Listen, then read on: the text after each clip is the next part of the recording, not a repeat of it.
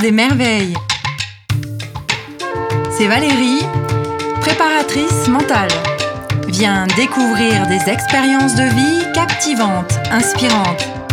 Allez, on part ensemble explorer ces vibrations, ces kiffs qui t'animent, le génie authentique qui donne du sens à nos vies.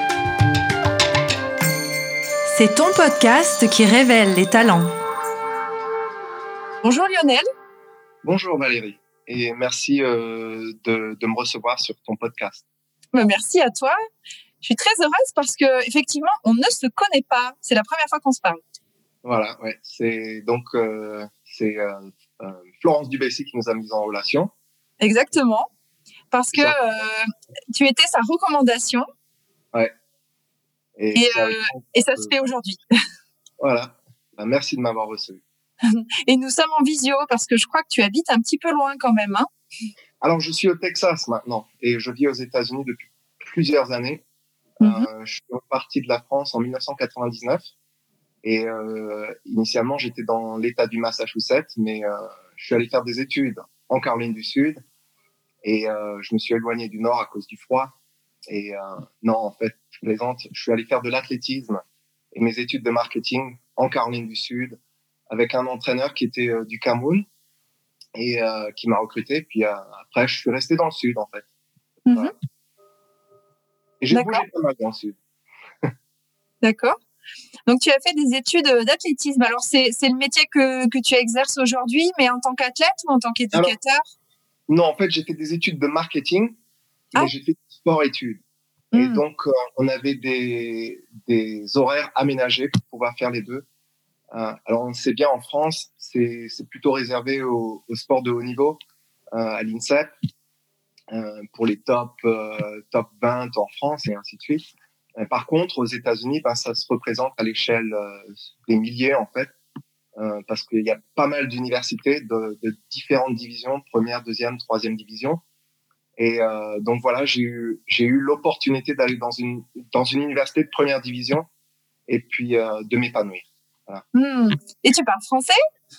Alors, Très bien. Suis, euh, ouais, donc je suis franco-haïtien. Je suis né à Strasbourg euh, d'une mère alsacienne et mon père qui, est, qui était d'Haïti. Il est décédé en 95, mais voilà, ma mère elle est retournée en France. Elle a vécu aux États-Unis aussi à un certain moment. Et puis voilà. Donc tu as vécu un petit peu en France ou euh, tu as toujours vécu euh, aux États-Unis? Alors je suis né à Strasbourg, donc je suis oui. à Strasbourg. et puis j'ai grandi en France euh, pendant une bonne partie de mon enfance et euh, de mon adolescence aussi. Et en fait, je suis, je suis parti aux États-Unis euh, pour, y pour y emménager en 91.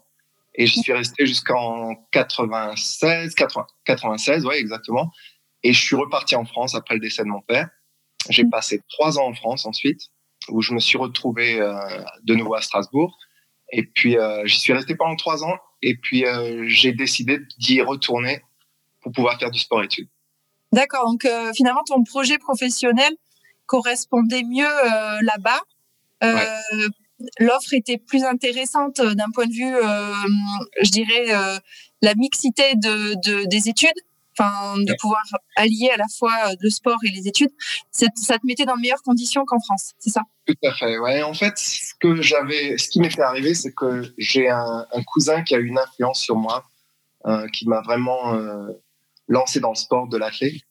Et euh, avant que je reparte, il m'avait donné un livre. C'est un livre américain qui est que, que, qui s'appelle Slaying the Dragon. C'est enterrer le dragon en fait, si on traduit. Euh, qui a été écrit par Michael Johnson. Euh, c'est euh, donc le, le fameux coureur de 400 mètres avec les chaussures en or. Et donc j'ai lu ce livre et ce livre touchait vraiment sur la préparation du sport-études et du succès qu'on pouvait avoir dans le sport-études pour avoir une transition dans le sport professionnel ou dans une vie professionnelle. Ah oui.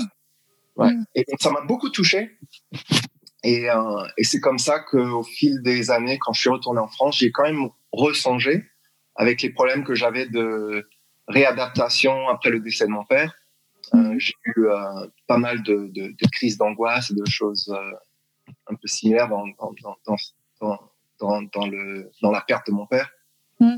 Et ça t'a amené à, t'interroger à ce que tu voulais vraiment faire Voilà, exactement. Ouais, ouais. Et puis, ben, j'ai eu des échecs dans, dans la vie, donc un peu de retard avec les études, avec le changement de, de, système entre le, système français, le, le, système américain. Donc, ben, ça a été un peu des moments frustrants des fois. Hmm. Parce que tu savais les choses, c'était difficile de les transmettre, et puis il fallait toujours que tu t'adaptes, donc tu pouvais pas peut-être apprendre aussi bien que tu voulais, c'est ça? Exactement. Puis aussi, il y a aussi eu euh, l'adaptation à une nouvelle culture, la culture américaine. Euh, et puis, ben, ça a été un peu euh, la même chose pour ma mère aussi, qui était, euh, qui avait aussi déménagé aux, aux États-Unis avec moi. Donc euh, voilà, ça n'a hmm. pas été évident. Mais euh, ça m'a appris, ça m'a appris beaucoup de choses. Et puis en, en rentrant en France, ça m'a fait un grand, grand bien quand même quand je suis rentré en 96.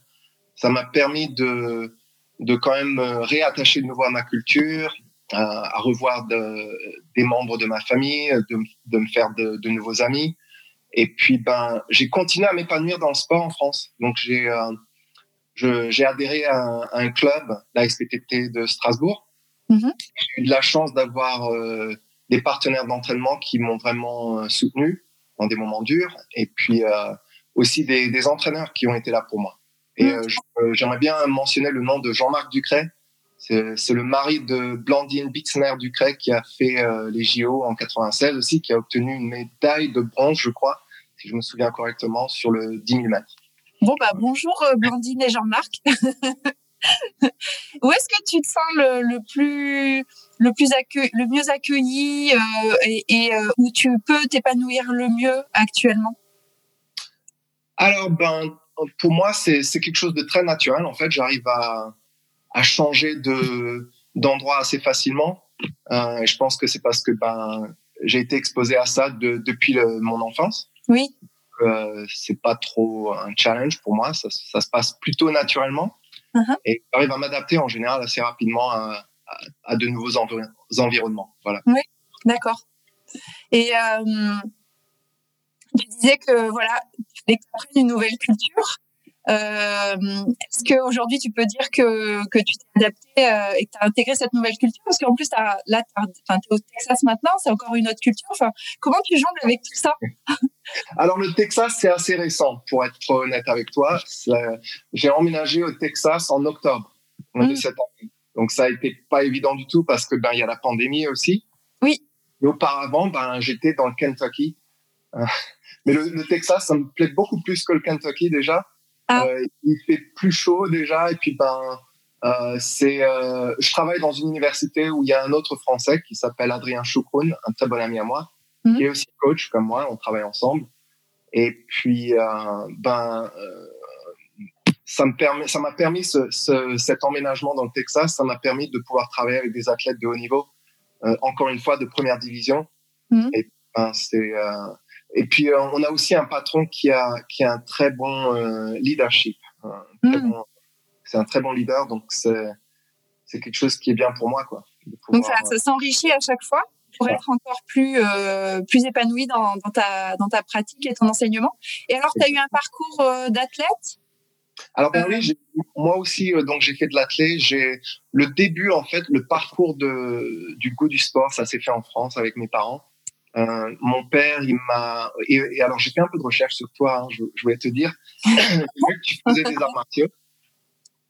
Oui. Et, oui. Ouais, et donc, ben, on a quelque chose en commun. Donc, euh, ah. quand j'étais enfant, euh, des fois, il y avait des jeunes qui me poursuivaient quand j'allais quand j'allais sur le chemin de, mon, de, de l'école. Mm. Et donc, euh, mon père était un peu frustré parce qu'il faisait des études à Paris. Et donc, mm. il faisait va-et-vient entre l'Alsace et, euh, et la région parisienne. Et donc, il avait suggéré à ma mère de mettre dans un club de, de karaté ou euh, voilà ainsi de suite. Donc j'avais commencé avec euh, du judo. Puis comme j'étais un peu maigre quand j'étais jeune, je me faisais un peu euh, balancer de droite à gauche et mmh. ça m'a pas trop plu. Et donc après je me suis lancé dans les arts martiaux. Mais bon j'ai fait pas mal de sports comme on comme on fait en France. Mmh. On fait du ski, on fait de la natation, du foot. Donc j'ai fait un peu de tout. J'ai été exposé à toutes sortes de sports. Mmh.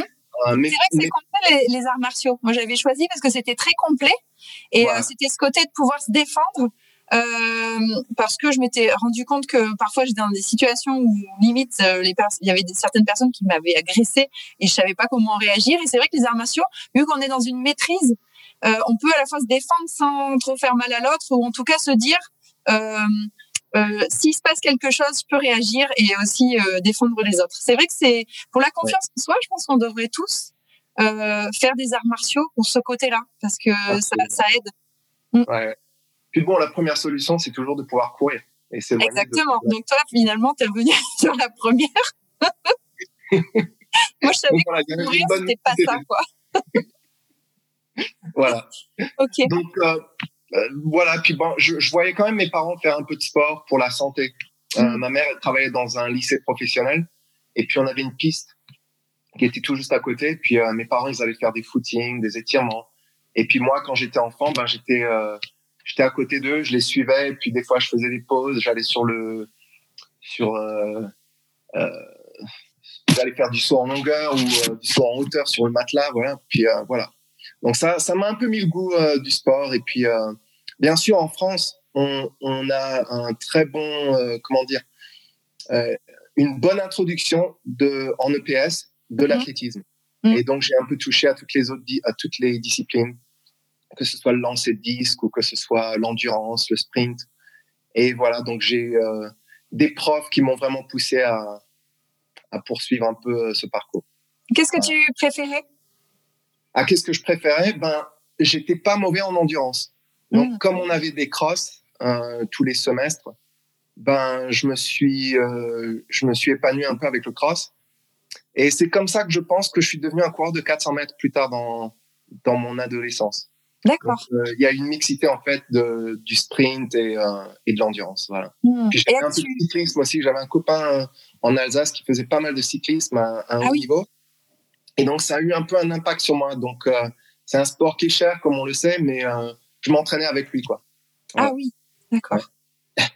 Et, et, actuellement, que tu En Alsace, on a pas mal de, de, de, de régions montagneuses et des collines, donc euh, voilà. d'accord. Et, et, actuellement, qu'est-ce que tu préfères? Et qu'est-ce que tu pratiques? Parce que c'est vrai qu'on évolue, on change de discipline. Moi, je pratique plus les arts martiaux, je fais d'autres choses. Ouais, donc moi aussi, je je fais plus de, de 400 mètres, donc je suis trop âgé pour ça maintenant pour le faire à un haut niveau. Euh, mais euh, je fais encore des footings, je fais euh, du yoga. J'ai fait pendant pas, pas mal d'années, j'ai fait un peu de yoga. Mmh.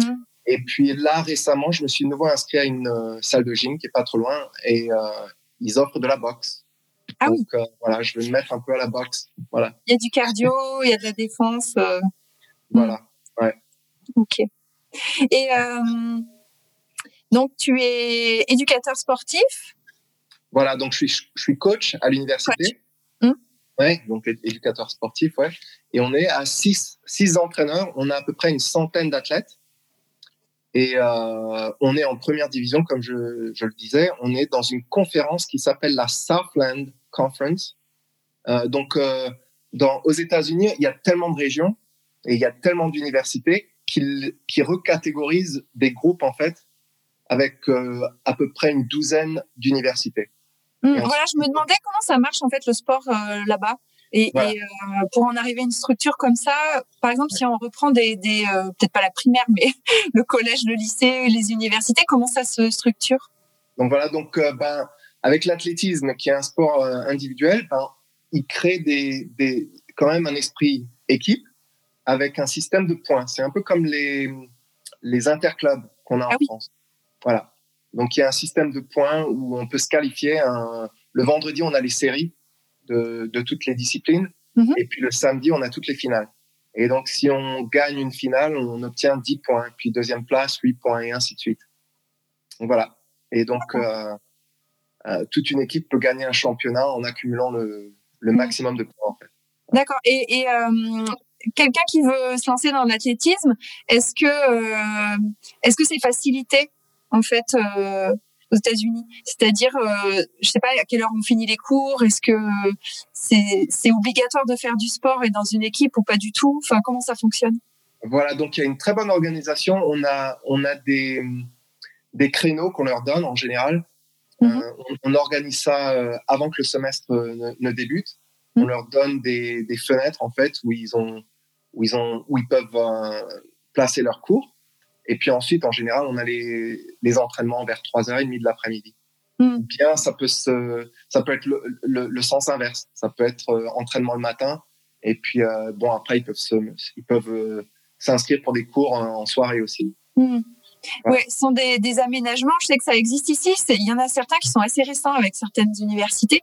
Peut-être ouais. que euh, là-bas, c'est plus euh, quelque chose qui est euh, qui est ancré depuis plus longtemps. Parce que là, je remarque parfois, j'accompagne des, des, athlètes et notamment dans des pôles France, des, des, athlètes de haut niveau, donc en préparation mentale, et je me rends compte que parfois le choix euh, de l'université ben, va être en fonction de des aménagements, enfin leur orientation peut du coup être en fonction des aménagements parce que pour certaines facs il n'y a pas du tout d'aménagement. Alors maintenant euh, il y en a, mais parfois c'est pas évident quand même pour eux, même ouais. en étant athlète de haut niveau. Donc est-ce que c'est facilité, tu penses euh, Tout à fait. Ouais. Et puis euh, je pense que il y a, y a, plutôt un suivi continu dans, dans les études américaines.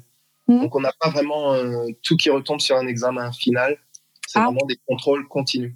Et donc ça permet quand même aux athlètes de créer des relations avec les profs et puis, ben, de, euh, on leur dit toujours d'être proactifs mmh. et de vraiment communiquer avec les professeurs parce que notre saison elle est très longue. Mmh. On a des coureurs de cross qui font aussi euh, la saison indoor et outdoor, donc euh, en salle et puis à l'extérieur. Et donc ça, ça fait euh, des entraînements qui et puis des compétitions qui vont qui durent toute l'année en fait. Mmh, voilà. Donc là, on est en fin, on, on, a notre dernière semaine là en ce moment. Et la semaine d'après, dans deux semaines, on aura les championnats de la, de la conférence de Southland. D'accord. Euh, nos étudiants, ben, ils restent. Ils peuvent pas rentrer tout de suite et euh, ils s'entraînent. quoi. Mmh, D'accord. Donc, il y, y a, plus un suivi, une continuité. Euh... Exactement. Ouais. Mmh. Ouais. Et comment ça se passe s'ils changent d'université? Ça se fait facilement ou, par exemple, ils se réorientent ou... Alors, le, la, la, gouvernance, en fait, de, de, de du sport-études, c'est la NCAA, NCAA. Et donc, il y a pas mal de règles. Donc, on est obligé de suivre les règles. Mm. Et en fait, euh, la NCAA, ils essayent d'avoir le meilleur intérêt des étudiants. Mm. Donc, euh, pour eux, ils ont le droit de transférer. Il faut qu'ils fassent une demande. Et puis, euh, après, ils se mettent dans un portail, en fait. C'est un portail, portail électronique. C'est un peu comme un, un listing Mm. où euh, tous les coachs des États-Unis peuvent voir le nom des, des athlètes et puis euh, peuvent rentrer en communication avec eux en fait. Voilà. D'accord, ok. Ouais. Et au niveau des structures euh, sportives, parfois euh, on peut manquer de salles, on peut manquer. euh, Enfin là, est-ce que dans les universités tout est fait pour l'entraînement euh, Parfois ils doivent faire des kilomètres pour aller au gymnase ou. Ouais. Alors je ça parle dépend. Pas de l'INSEP, hein, mais euh, je parle des, des pôles ou. Ouais. Alors ça dépend vraiment de la taille des universités. D'accord. Donc euh, et puis ensuite on a on a les universités publiques et puis euh, privées. Donc mmh. euh, les universités privées des fois on peut se retrouver dans une petite université d'à peu près euh, 1300 étudiants, 1800 étudiants et puis ben ils ont pas un, un, énorme budget pour vraiment financer des infrastructures de, de, qualité ou même en salle. Donc, euh, ça a été le cas pour moi entre 2010, 2016 jusqu'à 2019. J'étais head coach, donc j'ai débuté, en fait, j'ai entamé un, un, un, un programme euh, vraiment de rien. Mm -hmm. Et euh, j'avais un budget de 50 000 dollars, ce qui est pas grand-chose, mm -hmm. pour avoir à peu près 65 euh, étudiants qui étaient sport-études. Et quand, quand, on fait des compétitions en salle et puis à l'extérieur, ça en fait à peu près une quinzaine de, de compétitions. Ah oui. Pas grand chose. Donc, mm. euh, il y a beaucoup de coachs qui sont obligés de faire pas mal de choses, comme le, le fundraising. On est obligé de lever des fonds. Et euh, voilà, c'est pas évident des fois. Mais euh, ça apporte euh, pas mal d'expérience. et puis euh, voilà quoi. Mm, c'est un, un, investissement euh, qui n'est pas que euh, de l'échange athlète. Euh, voilà, il y a tout le, le à côté aussi. Toute la préparation, hein, management, ouais, ouais, budgétaire mm. et ainsi de suite. Ouais. Et puis le recrutement est très très important aussi dans les universités. D'accord. Il faut faut savoir recruter.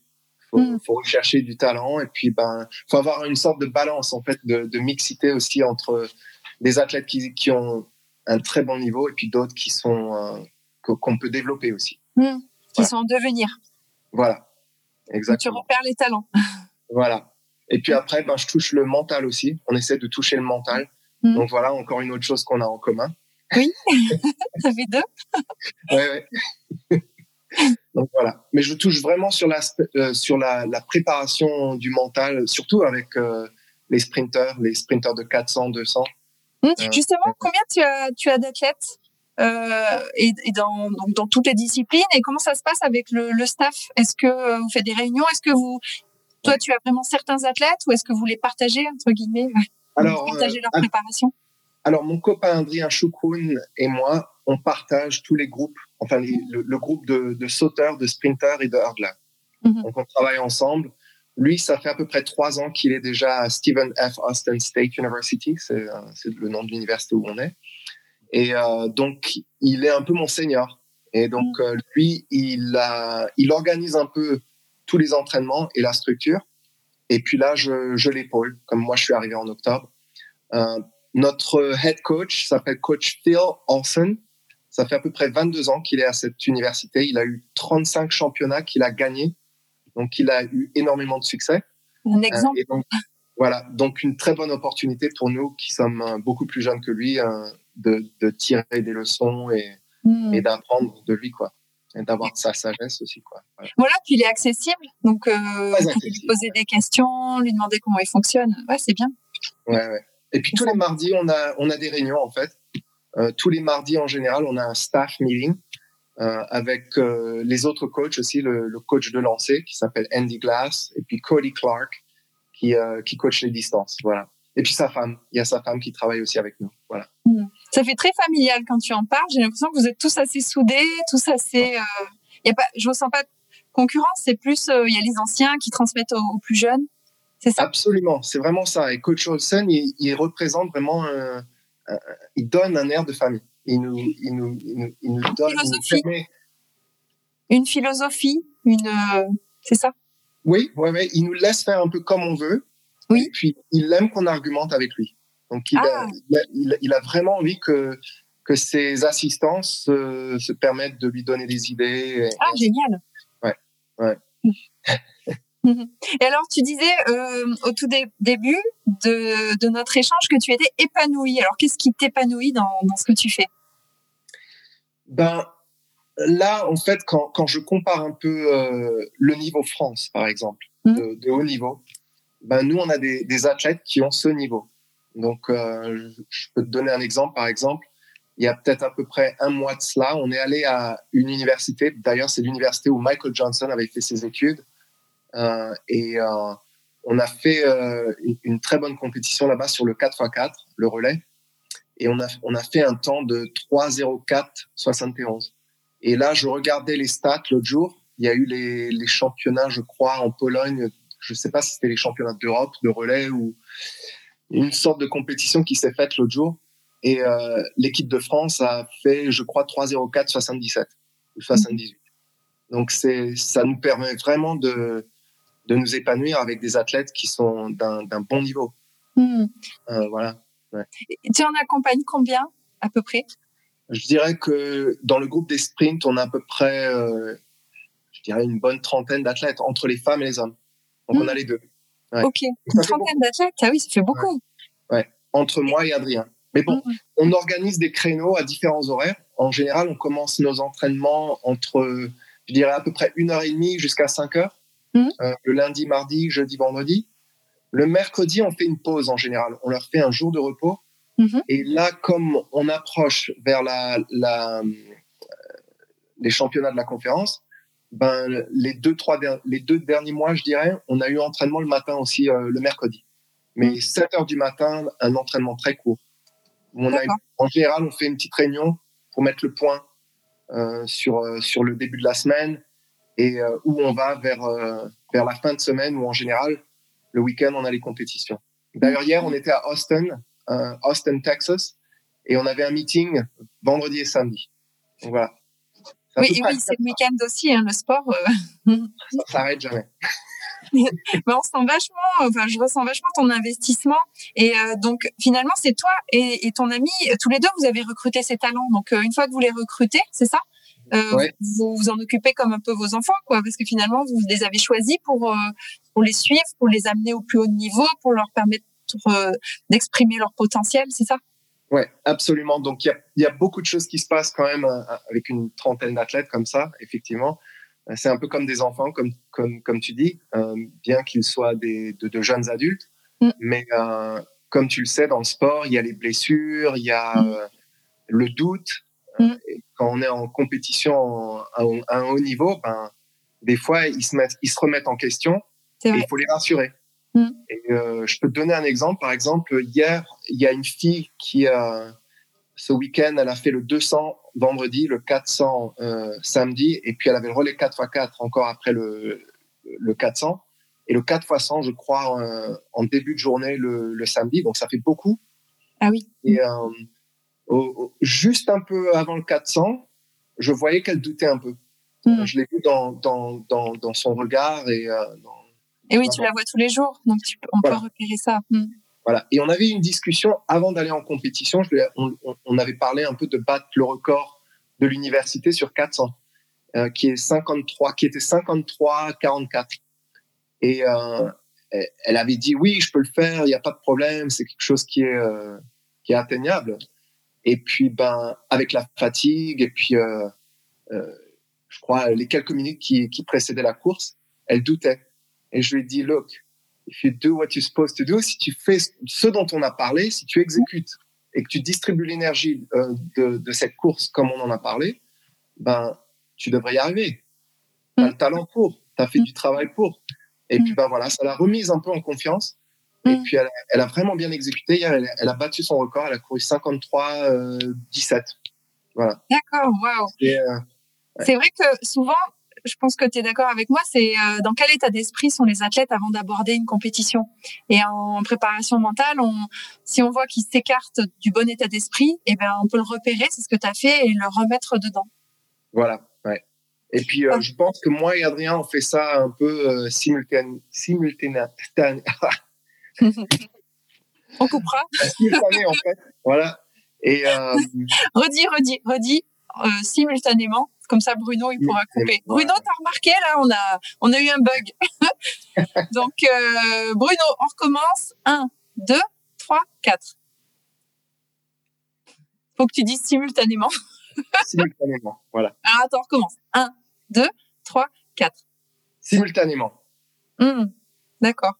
Donc tous les deux, vous, accompagnez les athlètes. Euh, par exemple, si un peut-être met plus d'attention euh, sur un athlète, il y a quand même l'autre qui, qui lui dit ah bah tiens regarde, euh, bah voilà vous êtes, ça fait ça fait euh, euh, deux personnes pour euh, déceler un petit peu euh, ce qui se passe, enfin observer déjà et analyser. Vous connaissez bien les athlètes et puis dire ce qu'il faut au bon moment. Peut-être que vous vous n'apportez pas la même chose, mais j'avais remarqué ça dans ma carrière d'éducateur sportif où j'ai travaillé pendant quelques années avec quelqu'un et effectivement on n'apportait pas la même chose aux athlètes parce qu'on n'avait pas le même regard et ils attendaient pas les mêmes choses de nous. Donc voilà. C'est ce que tu remarques aussi, Exactement, mais c'est ouais, ben, ça, c'est la personnalité des, des, individus qui fait que, ouais, on a une connexion avec eux. Et puis, euh, ben, c'est vrai que lui, des fois, il peut avoir une meilleure, un meilleur raisonnement avec euh, un tel ou, ou un autre. Hmm. Oui. Donc, tu es d'accord, un athlète, on le prépare sur tous les plans, euh, mental, technique, tactique, physique, stratégique. Tout ça, c'est enfin, stratégique, tactique, c'est pareil. C'est vraiment sur toutes les facettes. Et même organisation, hein, parce que des fois, euh, comme tu parlais d'horaire tout à l'heure, si, si euh, par exemple il y a des partiels à un moment donné, bon, euh, comment est-ce qu'on s'organise pour mener tout ça de front? Voilà. Et puis le management du stress, ouais, bien sûr. Ouais. Ok. est-ce que dans ton parcours, tu as eu des, des difficultés? Est-ce qu'il y a des personnes qui t'ont inspiré? On a tous des bas, des hauts. Est-ce que, enfin voilà, pour toi, comment ça s'est passé? Alors pour moi, des hauts, des bas, ben, il y en a eu. Euh, pour pour rentrer dans cette filière euh, de coaching aux États-Unis, c'est pas évident. Euh, et donc euh, il y a pas mal de d'anciens coachs qui sont peut-être dans la soixantaine maintenant, qui sont devenus des mentors pour nous mm. et qui nous ont toujours dit que ben il faut euh, il faut il faut traverser une, une, période où il faut faire du coach volontariat en fait, du coaching ah volontaire. Mm. Et c'est un peu comme si on rentrait dans une fraternité. Donc il faut faire ses preuves. l'expérience, voilà, faire ses preuves. Mm. Exactement. Donc j'ai fait quand même cinq ans de volontariat. Mmh. J'ai commencé dans une petite université où il y avait à peu près 840 étudiants mmh. et on avait peu de moyens. Mmh. Et puis, ben, j'ai quand même réussi à avoir un impact sur certains athlètes, les amener aux championnats nationaux de NCAA. Ah et puis après, ben, on se fait un CV comme ça, petit à petit. Puis un, un coach est obligé de travailler à côté pour vivre. Mmh. Donc j'ai pas mal de choses à côté. J'ai enseigné dans un lycée euh, à Charlotte à un certain moment en Caroline du Nord. Euh, j'ai travaillé à Verizon Wireless, qui est un peu comme un, les points de vente d'Orange, mmh. qui vendent euh, des services euh, de, de téléphone portable et ainsi de suite. Mmh. Donc j'ai touché, enfin j'ai touché pas mal de choses dans ma vie. Et tu as persévéré. Euh, et donc, tu as passé un diplôme et après, il a fallu que tu fasses tes preuves ou alors il faudrait d'abord euh, euh, faire du, du, volontariat et après passer un diplôme Ça se passe comment Ouais, donc en, en, en, même temps que je faisais du coach, du coaching volontariat, bah, j'ai fait des formations. C'est mmh. un peu comme en France où on peut faire des diplômes de. Fédéraux? Voilà, ouais, c'est la même chose. Donc, il y a d'éducateurs sportifs. Maintenant, il y a des BPGEPS, des DEGEPS. Les diplômes ont un petit peu changé, mais euh, voilà. Exactement. C'est bah, à peu près la même chose. On a euh, une sorte de, de, de, gouvernance de la NCAA qui offre euh, des formations. C'est USTF-CCA, ça c'est le nom de, de l'organisme, et qui offre pas mal de formations, que ce soit dans les sprints, dans les courses de longue distance, de poids, et ainsi de suite. Mmh. Du coup, il y a de la prépa physique, prépa mentale, euh, tout, la technique, tout ça? Plutôt dans le technique. Mmh. Et puis, euh, ben, j'ai vu que récemment, ils offraient aussi quelque chose dans, dans, dans, dans la préparation mentale aussi. Ah, génial. Mmh. Et puis, ben, il y a pas mal de colloques qui se sont formés aussi sur Zoom euh, pendant euh, la pandémie. Quand mmh. tout s'est arrêté, ben, les coachs se disaient, ben, qu'est-ce qu'on peut faire quand même? On ne va pas rester, rester ici à se tourner les pouces. Et donc, il y a pas mal de de colloques qui se sont faits sur Zoom et on a pu aborder de grands coachs, notamment John Smith qui avait euh, entraîné des, athlètes de haut niveau dans, dans la Californie. Mm-hmm. C'est euh, Green, Atto Boldon et, ainsi de suite. Euh, il a coaché Marie-Josée Pérec aussi à un certain moment, en, 80. Mm. Ah, je, pense que c'était à partir de 91, après Piacenta, euh, qui est un grand coach en France, Jacques Piacenta. Mm-hmm. Donc voilà, euh, donc ça, ça a quand même été sympa de revoir ses collègues pendant la pandémie comme ça et puis de d'avoir des discussions. Voilà. Et vous avez pu mettre des choses en place du coup. Puis c'est vrai que les athlètes, euh, même si on était en pandémie, moi je sais que j'ai mis plein de choses en place avec eux et que bah, vu qu'ils avaient plus de temps, eh bien j'ai plus travaillé sur le mental, sur la cohésion vu qu'on était tous séparés et on a fait beaucoup beaucoup de choses.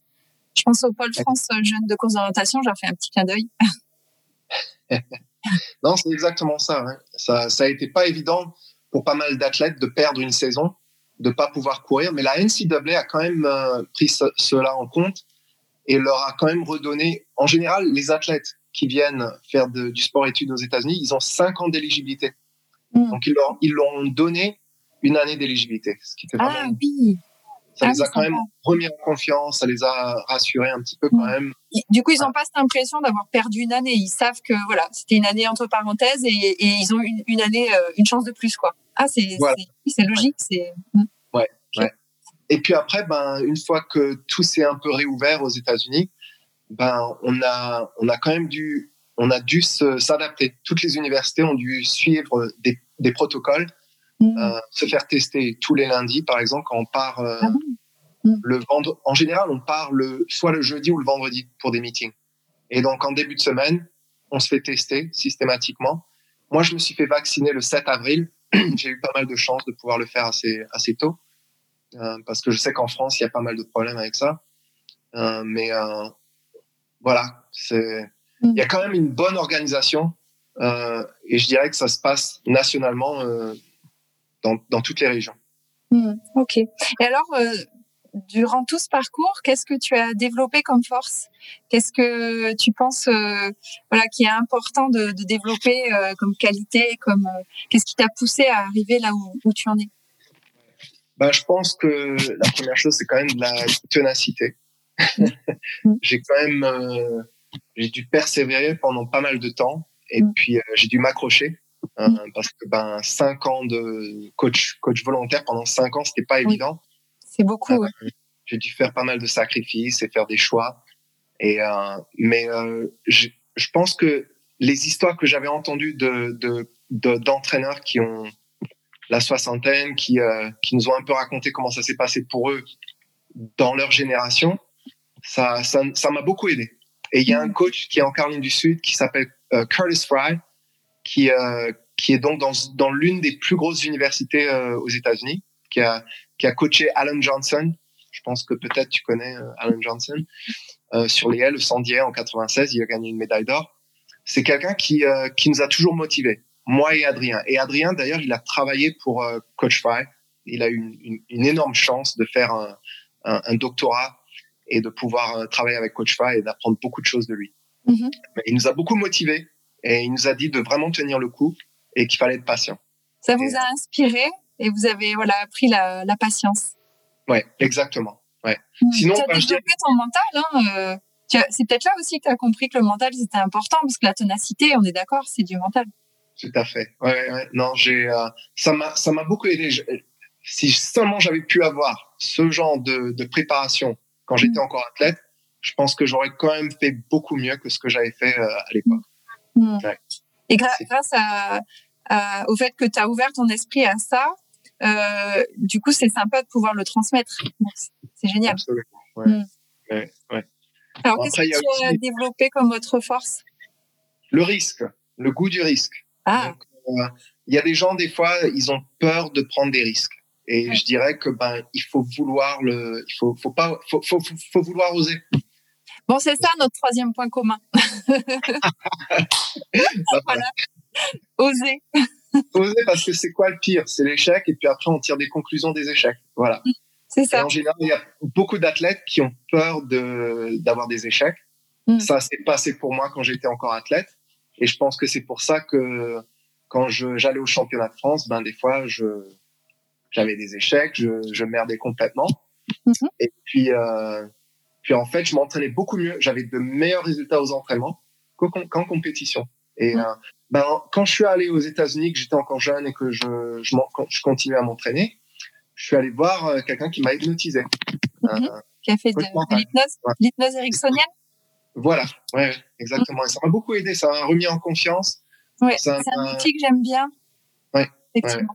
Mm. D'ailleurs, j'ai préservé mes, mes CD, c'était encore sur des CD à l'époque. Oui. Et je les ai préservés encore et des fois, je les revisite. Ah, génial. Génial. Donc, oser euh, risquer, euh, s'engager dans des choses, s'exposer, finalement, c'est s'exposer. C'est vrai que il vaut mieux euh, peut-être euh, échouer et en tirer les, les, des apprentissages pour progresser plutôt que de n'avoir jamais essayé. Et ça, c'est une frustration. Je me dis toujours, essaye, tu verras, tu verras après.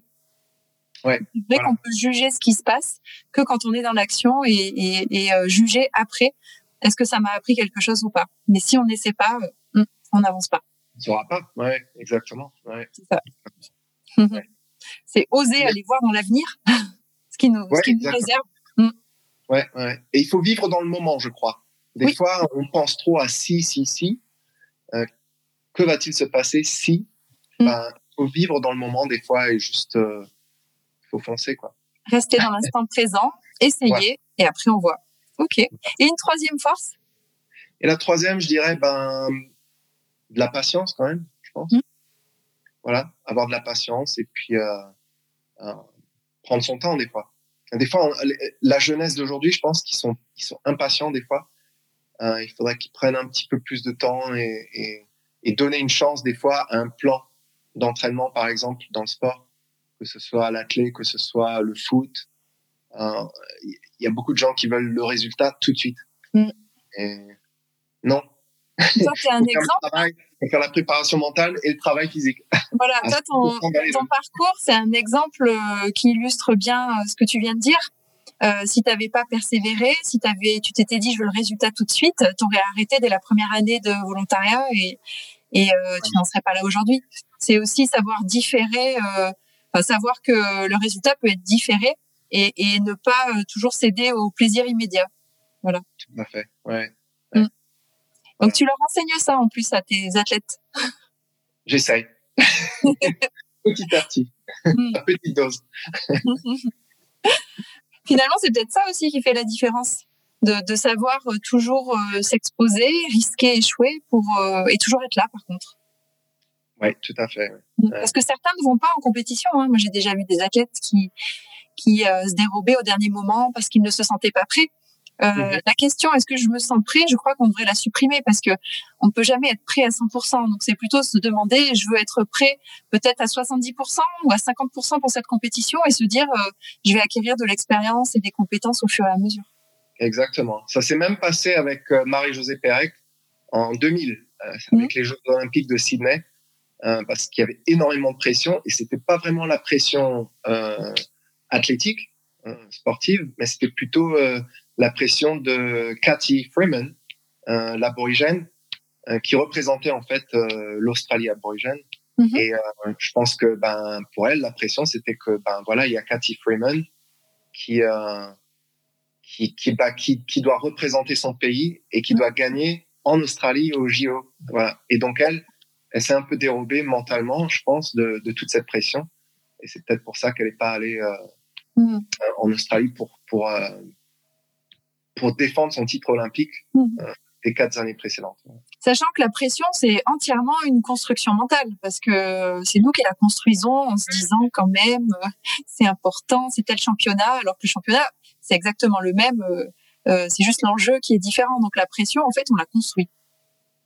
C'est, oui, c'est, ça, mm. exactement. C'est pour ça que je parlais d'état d'esprit tout à l'heure, parce que finalement, euh, c'est dans quel état d'esprit on, se met? Est-ce qu'on attribue de, la, de l'attention à ce qu'on va faire, ou à la pression, à des facteurs extérieurs ou internes? En mental, on se focalise vraiment sur ce qu'on peut faire, sur nos forces, nos qualités, et, et donc sur euh, sur ce qui dépend de nous. Tout à fait, ouais, ouais. ouais. Et, et euh, tu as d'autres petites anecdotes comme ça? Sur des athlètes euh, que tu as pu rencontrer ou sur peut-être des gens aussi qui t'ont inspiré?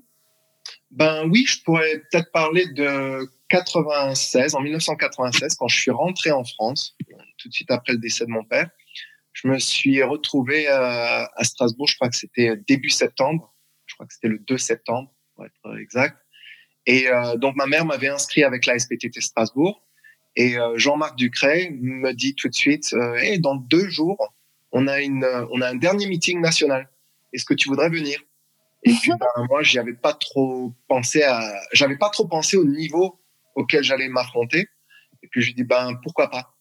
Et puis je me suis retrouvé à un meeting où il y avait Marie-Josée Pérec, il y avait Frankie Fredericks par exemple, Stéphane Diagana, Marc Foucan, qui étaient euh, quand même de, grands champions euh, de l'équipe de France euh, Ibrahim Wadé, que si je me mhm. souviens encore, qui avait le champion, euh, qui était champion, euh, qui avait le record de, du 400 euh, en France. Et donc je me suis je me suis mis à courir avec ces avec ces gars-là en, en meeting. Parce que tu as su saisir l'opportunité, le kairos, on, peut appeler ça comme ça. Oui, ouais, donc il y a eu la pression du meeting avec pas mal de milliers de personnes qui étaient là présentes. Et puis c'est là que je me suis dit ben ouais, ça c'est c'est vraiment c'est ça. tu t'es senti dans ton élément, tu t'es senti bien. Tu as réussi à mettre la pression de côté et à te dire, bah, j'ai bien fait de dire oui, voilà, maintenant je suis là, donc je cours. Puis ça, ça m'a, ça m'a tout de suite euh, mis dans, dans le bain pour euh, joindre un nouveau club, un et nouveau coach, et, euh, et, ainsi de suite. Mmh, tu as côtoyé le très haut niveau et c'est ça qui t'a dit, bah, moi aussi, je peux en faire partie. Quoi. Voilà, ouais. ouais. Malheureusement, encore une fois, je pense que mon mental, avait besoin de pas mal de travail et puis euh, j'étais pas toujours au rendez-vous quand on avait les, les, championnats de France et ainsi de suite. Mm-hmm. Ouais, tu as su être là et après c'était difficile. Euh, enfin voilà, dire oui c'est une étape et après euh, le jour J pouvoir euh, exprimer son potentiel c'en est une autre. Ouais, mais ce genre d'expérience ça m'a quand même ça m'aide beaucoup aujourd'hui à pouvoir aider les athlètes avec lesquels je travaille. Et oui, parce que tu peux mieux euh, les amener à, à, se projeter dans le futur sur euh, sur euh, le côté grandiose des compétitions. Voilà. Ouais. Mmh. ouais. C'est vrai. Et alors, toutes ces forces, est-ce que tu t'en sers dans toutes les facettes de ta vie? Est-ce que tu fais d'autres choses à côté Oui, oui, je pense que je, je retrouve ça un peu dans, dans tout ce que je fais. Mmh. Parce que il y a pas trop longtemps, je m'étais dit est-ce que je continue le coaching ou est-ce que je fais autre chose? Mm-hmm. Et si je ferme la porte au sport, ben euh, je pense que tout ce que j'ai acquis en, en qualité, je, je, pourrais faire une très bonne transition dans, dans quoi que ce soit. Mmh. Elles sont un peu des, des valeurs des, euh, que, que, tu, que tu transposes dans d'autres facettes alors? Tout à fait, ouais. Mmh. Ok. Et euh, alors pour terminer, est-ce que tu aurais une devise, un conseil euh, ou une citation euh, spécifiquement pour nos, auditeurs, nos auditrices qui t'écoutent? Je pense que ben il y a euh, une citation que je partagerai qui est de Theodore Roosevelt, qui était un président républicain hein, en 1909. Euh, faites ce que vous pouvez avec ce que vous avez, où que vous soyez. Donc, je pense ah. que ben, c'est quelque chose qui m'a beaucoup aidé. Euh, J'étais enseignant à un certain moment et j'ai retrouvé ce, cette citation sur Internet et je me suis dit, euh, j'ai des, des élèves qui sont de, de milieux défavorisés, qui n'ont pas grand-chose. Oui. Et il va falloir que je les motive. Et j'étais, j'étais enseignant, euh, j'enseignais euh, un cours de business en fait. Et donc, ben, j'ai essayé de, de, de créer une relation avec eux, tout d'abord, et puis ben, de, de connecter avec eux. Et, euh, et de leur donner de l'espoir et, euh, et de les motiver. Voilà. Mm.